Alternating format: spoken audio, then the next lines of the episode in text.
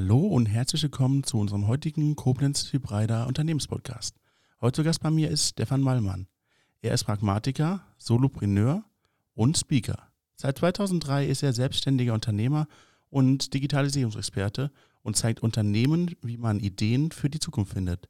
Seit zwei Jahren unterstützt er mittelständige Unternehmen als Berater für das Förderprogramm Unternehmenswert Mensch. Hallo Stefan. Hallo Dennis. Wir haben ja vorher schon geredet und mich hat interessiert, was hat dich denn eigentlich dazu bewegt, in die Selbstständigkeit zu gehen? Gab es keinen Schlüsselmoment? Ich Okay. glaube, als äh, Jugendlicher hatte ich da schon so das erste Mal die Idee, dass es eigentlich ganz cool wäre, sein eigenes Ding zu machen. Aber da ich nicht aus einer Unternehmerfamilie komme, stand das eigentlich gar nicht zur Debatte. Deswegen habe ich nach dem Abitur ganz normal eine Ausbildung gemacht. Eine Ausbildung zum Bauzeichner damals. War auch eher so eine Notlösung, weil ich nach der Schule nicht wirklich wusste, was mein Traumberuf oder sowas sein sollte. Habe mich dann dafür entschieden, weil es interessant klang, habe das auch durchgezogen. Und nach der Ausbildung bin ich dann gewechselt, zweimal die Unternehmen gewechselt und dann bin ich irgendwann arbeitslos geworden, Okay. weil das Unternehmen, was mich dann eingestellt hatte, da waren Mitbewerber Konkurs gegangen. Wann Und war dann- das? Das war dann 2003, 2003. genau. Das war auch der Moment, wo du dann selbstständig wurdest. Nee, das war ganz am Anfang, im Frühjahr 2003 und ich habe mich dann im Dezember 2003 selbstständig gemacht. Okay. Habe dann die Zeit genutzt dazwischen, um mich auf die Selbstständigkeit vorzubereiten. Bin dann da gestartet und habe mir damit einen, einen Traum eigentlich erfüllt, den ich da als Jugendlicher schon hatte. Wenn du selbstständig bist, dann musst du ja ein Ziel verfolgen und einen Unternehmenszweck haben. Welcher war denn dein Unternehmenszweck? Der Unternehmenszweck damals, den hatte ich nicht so. Nee? Ich wollte mit Kunden äh, was zu tun haben, weil es hatte sich herausgestellt bei meiner Ausbildung, dass äh, der Umgang mit Menschen mir Spaß macht, dass ich das auch gut kann, dass ich Beratung gut kann. Und das war dann eigentlich mein Unternehmenszweck. Andere zu beraten, anderen zu helfen und Umgang mit Menschen zu haben. Also ich war eigentlich gar nicht der Bauzeichner, der jetzt irgendwo alleine im Büro sitzt und allein an seinem Zeichenbrett damals noch sitzt. Das war gar nicht mein Ding gewesen. Das hast du dann auch in dieser Zeit, in diesen Monaten rausgefunden oder war das vorher schon klar? Nee, das war vorher schon klar. Ich habe schon am Ende des zweiten Lehrjahres äh, wenig gezeichnet und mehr Bauleitung gemacht als Lehrling schon. Und da war klar gewesen, der Umgang mit Kunden, das Verhandeln und das Beraten und die Mitarbeit mit den Kollegen, das war eher das, was mir lag. Und als du dich selbstständig gemacht hast, da warst du alleine. Ja. Bist du heute auch noch alleine, was die ganze Unternehmensführung angeht, äh, 17 Jahre später? Ich bin immer noch alleine, ja. Ich hatte zwischendurch mal Aushilfen, ganz am Anfang in den ersten Jahren, äh, so 450 Euro Kräfte. Aber ich bin eigentlich bewusst äh, Solopreneur und Solo unterwegs, weil ich gerne mit Menschen zusammenarbeite, aber ich brauche jetzt kein eigenes Unternehmen mit eigenen Mitarbeitern, was da irgendwie groß wird und wächst, sondern ich bin froh, dass ich so alleine unterwegs bin und viel aber dafür mit Kollegen und äh, Geschäftspartnern interagieren kann. Was ist das Solopreneur? Ich meine, ich habe schon Intrapreneur gehört, aber Solopreneur, ich meine, das Wort erklärt alleine. Aber was bedeutet das? Dass man ganz bewusst die Entscheidung trifft, dass man sich halt eben äh, nicht so Start-up-mäßig äh, selbstständig macht mit dem großen Ziel, irgendwann äh, viele Mitarbeiter zu haben und ein großes Unternehmen zu haben, sondern dass man sich selbstständig macht mit dem Ziel, auch alleine selbstständig zu bleiben. Also ist man sein eigener Chef und bleibt sein eigener Chef. Genau. Ohne Führung, ohne Mitarbeiter und so weiter. Das alles ausblenden. War das nie ein Problem? Konntest du immer deine Miete zahlen oder wie war das? Ja, ich konnte immer, immer meine Miete zahlen, ja. Ich konnte auch die Gehälter der, der Aushilfsmitarbeiter da bezahlen, das war auch nicht das Problem. Aber warum soll man das nicht alleine können? Ja, wenn man Solopreneur ist, ist halt auch ein Vorteil, ist man viel, viel flexibler. Ja, ich kann im Prinzip heute dank äh, Smartphone und Tablet überall arbeiten. Ich brauche also kein, kein statisches Büro irgendwo, ich brauche keinen statischen Arbeitsplatz. Ich habe auch keine statischen Arbeitszeiten, sondern ich bin maximal flexibel. Wenn ich aber Unterstützung brauche, dann kann ich mir die halt holen. bei Geschäftspartnern zum Beispiel, mit denen ich viel kooperiere. Dann kann man sich da ergänzen, ohne dass ich mir jetzt jemanden einstellen muss. Wir haben eben gehört, du bist Digitalisierungsexperte, du bist äh, Solopreneur, das haben wir schon geklärt. Und natürlich pragmatisch, das haben wir auch ich meine, ich bin auch pragmatisch, das gefällt mir sehr gut. Wir haben uns ja schon darauf verständigt, dass wir eigentlich faul sind oder wie. also, Aber pragmatisch hört sich besser an. Die meisten Leute sagen immer, Pragmatiker sind faul, weil sie versuchen, so wenig wie möglich zu machen, um etwas zu verursachen. Wenn ich eine Prozesskette habe mit Sachen, die ich erledigen muss, dann mache ich das alles in einem Zug und fahre nicht fünfmal los dafür. Manche Leute verstehen das als Faulheit, ich nenne es Effizienz. Ich auch, ist auch so zum Beispiel einer der Gründe, warum ich eigentlich nur noch mit Smartphone und Tablet arbeite. Da wollte ich mit dir jetzt drüber reden. Wie ist das eigentlich, nur mit Smartphone und Tablet zu arbeiten? Was heißt nur? Also ich meine, die Möglichkeiten sind natürlich da und man sollte sie nutzen. Aber ist es möglich, ein Unternehmen zu führen, nur mit Tablet und Smartphone und den Kenntnissen, die man selbst hat? Ja, auf jeden Fall. Das ist halt auch der, der Grund, weil ich äh, das Ganze pragmatisch sehe. Das sind die Computer, die am einfachsten zu bedienen sind und wo ich persönlich am wenigsten Zeit investieren muss, um die zu pflegen. Am wenigsten Zeit in Backups, äh, Virenschutz oder sonst irgendwas. Da bin ich halt auch ein fauler Hund. Ich habe keine Lust, mich um meinen Computer zu kümmern, also habe ich mir einen Computer angeschafft, der mir möglichst wenig Arbeit macht und das ist halt eben ein Tablet. Kein fauler Hund, ein pragmatischer Hund. genau. Effizienz mit Tablets, ich meine, man benutzt das doch für WhatsApp und für ähm, Nachrichten zu schreiben, natürlich über verschiedene Wege oder für Social Media oder man nutzt es auch, um mit seinen Leuten zu reden. Ich glaube, es gibt, glaube ich, Leute, die telefonieren auch mit dem Smartphone. Ich bin mir aber nicht ganz sicher. Das geht? Das geht, ja. Äh, was kann man, was, was geht ist denn, telefonieren, ne? Richtig, aber was geht denn trotzdem noch mit dem Smartphone? Ich meine, ich weiß, zum Beispiel nutze ich für Spiele, um mich mal ein bisschen abzulenken, um runterzukommen, das kennt man ja. Aber was kann denn noch möglich sein mit einem Smartphone? Ich meine, es gibt schon coole Foto-Apps, die nutze ich auch. Aber Foto-App ist doch ein gutes Beispiel. Okay. Überleg mal, wie einfach heute Fotobearbeitung geworden ist im Vergleich zu früher. Denk mal ein paar Jahre zurück, wenn du Fotos am PCs bearbeitet hast, wie aufwendig das war. Und was du heute, wie schnell du heute tolle Ergebnisse erzielst äh, mit deinem Smartphone oder mit deinem Tablet. Ja, das haben wir eben auch schon gesehen, als wir dieses Intro gemacht haben. Jedes Mal, wenn wir jemanden hier sitzen haben, dann machen wir ein Intro von der Person, die uns besucht, Podcast ist. Der Dennis, das ist unser anderer Kollege. Die, die es hier. Hier gibt es mehrere Dennis. Im Dutzend günstiger. Im Dutzend was, ne? günstiger. Hat uns dann dieses Intro gebaut und das hat insgesamt keine halbe Stunde gedauert. Da hat er gefilmt mit der Kamera von seinem Handy und danach konnte er uns schon das Intro zeigen. Das ist natürlich schon Wahnsinn. Ich meine, früher hat es jetzt Stunden gedauert. Erstmal die Filmaufnahmen alle auf den Computer packen von der Kamera, dann das irgendwie zusammenschneiden, die richtigen Übergänge finden und heute macht das eine App. Genau.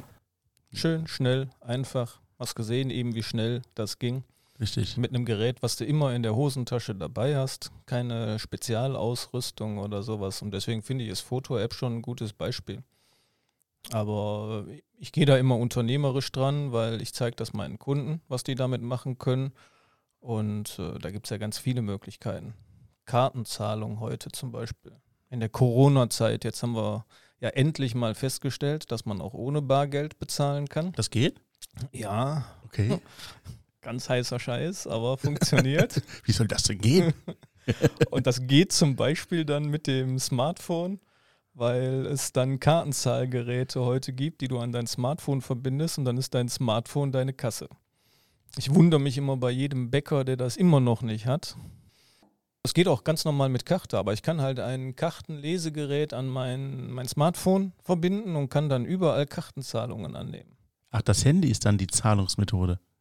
Nee, das Handy ist dann die Kasse. Und der Kunde kann dann mit Karte bezahlen oder okay. kann sein Handy oder kann seine Uhr an mein Kartenlesegerät halten.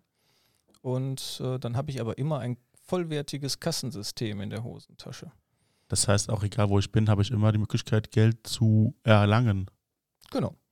Auf auch. so einer Veranstaltung, wo du letztens warst, auf ja. so einem Workshop zum Beispiel, habe ich immer ein, mein Kartenlesegerät dabei. Ja. Und wenn dann ein Kunde da zum Beispiel ja, eins meiner Kartensets kaufen möchte, dann kann er das mit Karte tun.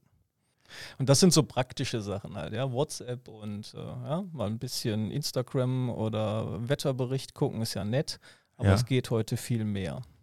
Dann hast du gerade schon angesprochen, dein Kartenset. Was für Kartensets sind das denn? Das sind äh, Kartensets aus meiner Innovationsmethode, die ich entwickelt habe, damit Unternehmen halt diese Ideen für die Zukunft, die du eben genannt hast, finden können. Ich will ja nicht lügen, aber ich habe ja schon einmal die Möglichkeit gehabt, diese Kartensets zu benutzen. Als ich diese Karten zuerst gesehen habe, die standen da rum, dachte ich erst, okay, jetzt spielen wir mal ein bisschen mit den Karten. Ja, komm, wir durften uns dann Karten aussuchen und die dann bearbeiten. Das sind eigentlich nur Fragestellungen drauf. Klingt jetzt salopp dahingesagt, aber ich war fasziniert, was dabei nach dem Ende rauskam. Das mit den Fragestellungen ist ja der Gag an der Sache. Da Erzähl. sollen keine Lösungen draufstehen auf den Karten, sondern da sollen halt Fragen draufstehen oder stehen Fragen drauf, damit die Leute, die mit diesen Karten arbeiten, dann eben selbst auf die Lösungen kommen. Also autodidaktisch. Genau. Geht nicht darum, den Klugscheißer zu machen und zu sagen, mach so, sondern es geht darum, die richtige Frage zu stellen, damit die Leute dann in die richtige Richtung denken. Und das funktioniert mit diesen Karten gut. Und auch da bin ich halt wieder der Pragmatiker. Ja, es hieß immer, schreib ein Buch oder sonst irgendwas. Und ich habe gesagt, nee, ich habe keine Lust, das Buch zu schreiben. Und wer hat schon Lust, das Buch zu lesen nachher? Ja, noch so ein 250, 300 Seiten Ratgeber oder so. Wir wissen alle, wie das läuft. Den liest du dann einmal, dann steht er irgendwo im Regal oder du hast den als Hörbuch oder sowas. Und äh, ich wollte was machen, was man immer wieder rausholen kann, wenn man ein Problem hat. Und das sind halt Kartensets geworden. Dein Fehler war, wieder, war gewesen, dass du gesagt hast, schreibt einfach alles auf, was euch einfällt. Denn ich hatte dann irgendwie auf der einen Fragekarte, wir mussten zwei bearbeiten, auf der einen Fragenkarte ähm, 16 kleine Post-its, die ich da nutzen konnte. Äh, und auf der anderen waren es 12. Und am Ende habe ich, glaube ich, fast eine halbe Stunde davon gestanden und habe das vorgetragen. Das ist doch super. Und das gibt es ja immer in den Workshops. Es gibt Leuten, da sprudelt's dann, wie bei dir. Ja. Und es gibt Leute, die tun sich da schwer. Zumal die ja immer nur so drei Minuten Zeit haben dann Ja. für die Beantwortung der Fragen. Die sollen ja gar nicht die Teilnehmer da so tief reingehen, sondern die sollen wirklich so die erste Idee raushauen, die ihnen in den Kopf kommt, in den Sinn kommt. Und äh, es geht nicht darum, dass das nachher irgendwie perfekte Ideen sind, sondern es geht einfach um Masse. Quantität statt Qualität. Aber leidet da nicht die Qualität drunter? Die kommt in einem späteren Schritt. Man muss erstmal eine Wand voller Ideen haben und dann kann man sich um die Qualität kümmern. Da gibt es dann wieder andere Werkzeuge, auch andere Werkzeuge, die ich entwickelt habe, womit man dann die Qualität in die Ideen bekommt. Was steckt denn da emotional dahinter, dass man erst diesen Weg geht, die Quantität zu wählen? Emotional steckt da nichts hinter. Das macht einfach Sinn. Weil Okay. wenn du direkt anfängst, äh, Ideen qualitativ für dich schon zu bewerten, wir sind immer viel zu selbstkritisch. okay. Ja, dann fängst du an und sagst, oh nee, vielleicht finden die Idee andere doof, die schreibe ich doch lieber nicht auf. Und das verhindere ich halt eben, indem ich den Teilnehmern nur drei Minuten Zeit gebe. Dann können die gar nicht auf die Idee kommen, dass ihre Idee vielleicht gar nichts taugt, sondern die müssen wirklich dann alles raushauen. So wie bei dir dann 12, 16 Post-its. Das ist perfekt, weil nachher im Austausch und äh, in der Kombination von verschiedenen Ideen, da kommt dann die Qualität rein. Also macht man das dann im Plenum zusammen. Ja, genau. Da kann man dann nachher hingehen und kann sagen, ja, guck mal, die Idee von dir, die passt doch zu meiner Idee. Ah, Wenn wir die zwei kombinieren, dann haben wir eine Idee, die dann qualitativ hochwertiger ist, die dann mehr Potenzial bietet. Aber das schafft man dann wieder nur in der Gruppe, weil die Ideen hast du ja erstmal alleine aufgeschrieben. Ja. Das ist halt auch ganz wichtig. Nicht direkt irgendwie mit so einem Brainstorming anfangen, sondern jeder schreibt erstmal für sich seine Ideen auf. also ist das das subjektive Empfinden erst, was die erste Rolle spielt. Genau. In der Gruppe würde man auch direkt wieder überlegen, kann ich das jetzt sagen oder kann ich das nicht sagen und deswegen lieber erstmal alleine alles raushauen oder auf die Post-its schreiben. Ich verstehe aber, was du meinst. Du, äh, wir hatten auch andere Leute, die da gewesen sind. Die hatten dann nur zwei Lösungen pro Karte oder zwei Ansätze pro Karte und die dann schon komplett ausgebaut und Da sollte es ja eigentlich hingehen. Das sollte ja eigentlich äh, zusammengearbeitet werden. Genau. Deswegen sollen auch eigentlich auf den Post-its nur Schlagworte, ja. Stichworte stehen.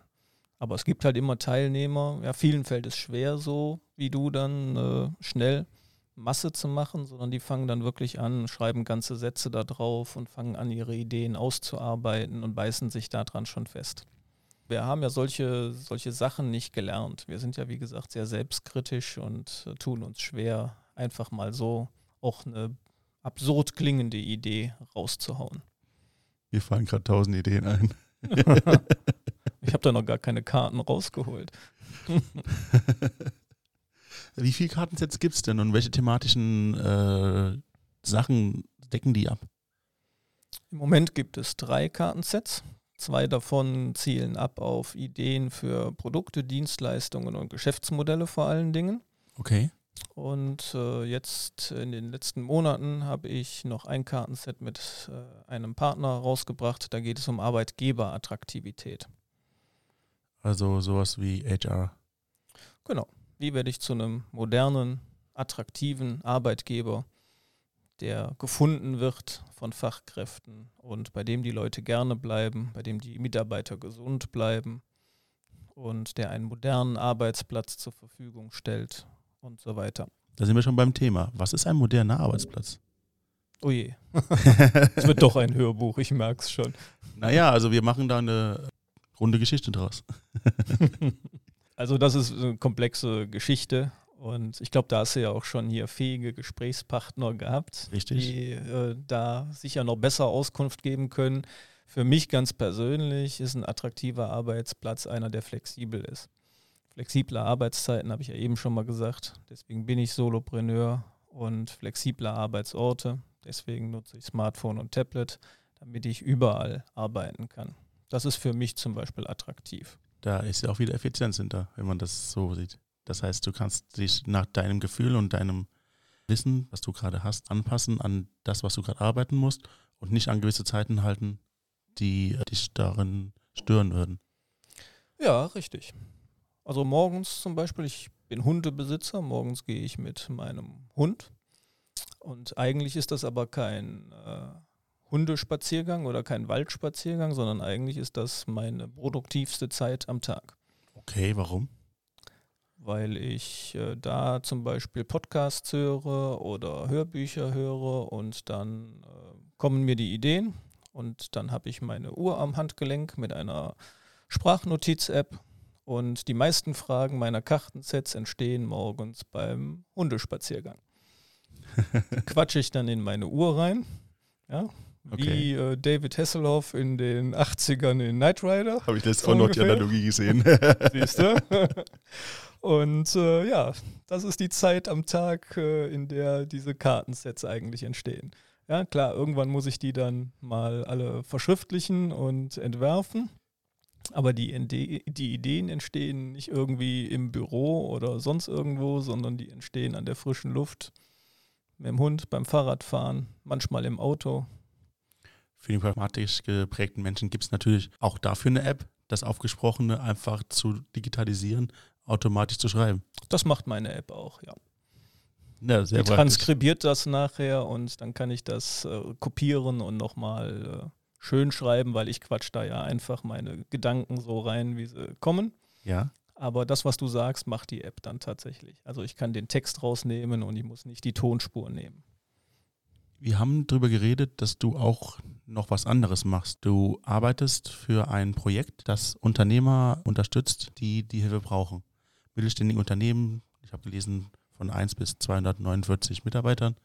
Was steckt dahinter? Was ist das? 1 bis 249 Mitarbeiter ist die Definition bei uns für KMU, also für kleine und mittlere Unternehmen. Okay. Und ich habe mich da vor drei Jahren, glaube ich, ist das her, als Berater autorisieren lassen. Und äh, ich finde, das ist ein tolles äh, Förderprogramm für diese kleinen Unternehmen, weil die dann 80 Prozent meiner Beratungsleistung bezuschusst bekommen. Das ist schon einiges. Genau. Konkret ist das so, dass die zwölf Beratertage bekommen, zwölf Tage mit mir. Die müssen nicht am Stück sein. Das kann auch sein, äh, ich bin mal zwei Stunden im Unternehmen, dann mal vier Stunden im Unternehmen, dann mal einen ganzen Tag. Und äh, so ein Beratertag äh, kostet dann in diesem Förderprogramm 1000 Euro. Und von diesen 12.000 Euro, die dann zusammenkommen, müssen die nur 2400 bezahlen und 9600 bekommen die bezuschusst. Und das ist halt attraktiv für kleine Unternehmen, weil die sonst sich sowas nicht unbedingt leisten können. Kann das jetzt Hinz und Kunst machen? Kann das jeder machen? Einfach so. Ich sage, okay, ja, unser Unternehmen, da fehlt schon ein oder andere Einfluss. Wir sind nicht so erfolgreich. Ich komme zu euch, lasst uns mal helfen. Oder wie läuft das? Weil Im, Im, Prinzip äh, läuft das so, ja.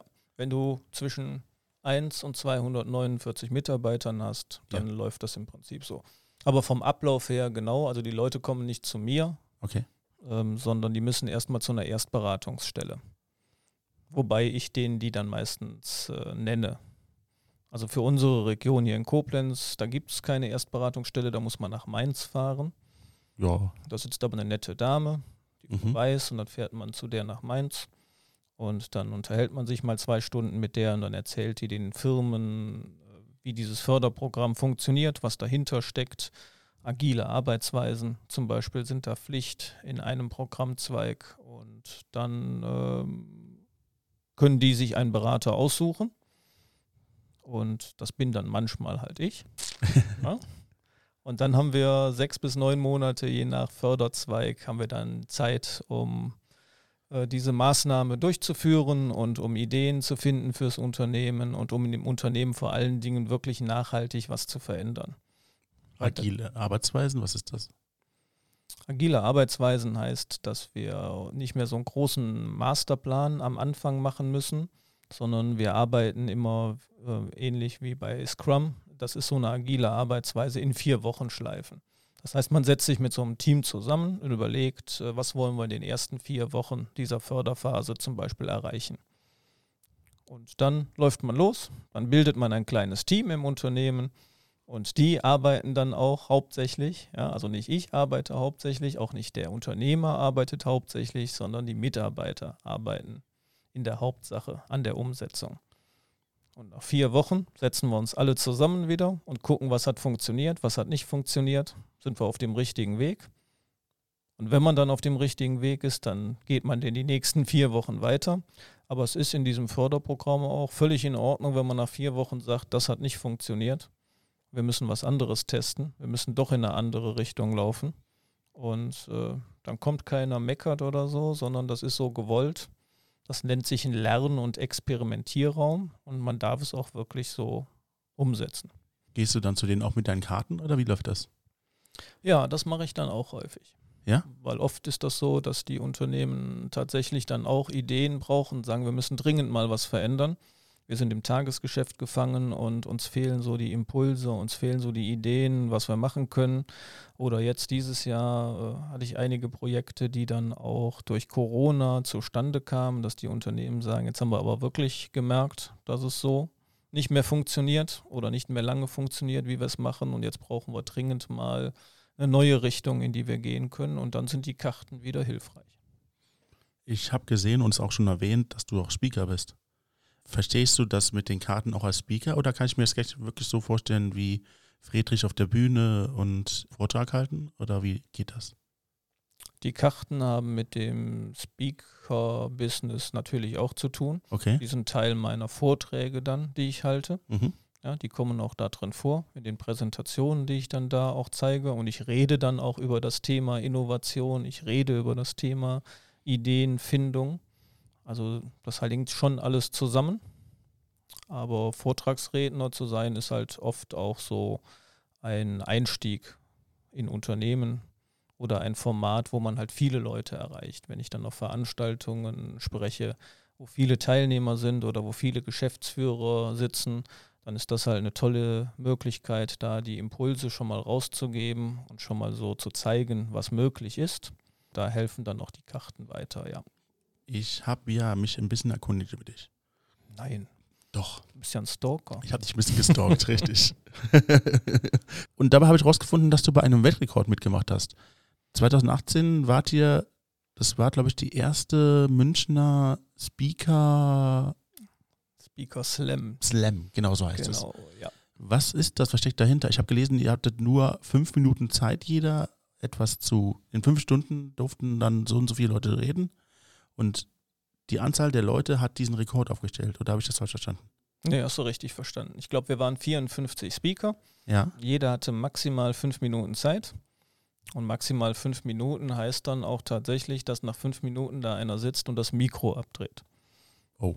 Ja, also nicht fünf Minuten und zehn Sekunden oder sowas, sondern nach fünf Minuten schiebt einer den Regler weg und äh, die Leute fangen an zu applaudieren und du musst von der Bühne und der nächste kommt. Da habe ich zwei Fragen zu. Die erste, wie hast du es geschafft, fünf Minuten äh, komprimiert das darzustellen, was du als Redner ausmachst? Und die zweite und viel wichtigere Frage, wie viele Leute wurden unterbrochen? das weiß ich nicht, das waren etliche, die mitten im Satz auf einmal stumm waren. Deswegen habe ich nur äh, vier Minuten 20 Sekunden oder so gesprochen. Habe mich da kurz gehalten. Wie hast du das hingekriegt, kompakt das darzustellen? Das ist tatsächlich die Herausforderung an der Sache, ja. Weil äh, 15, 20, 45 Minuten reden ist einfacher als fünf Minuten zu reden.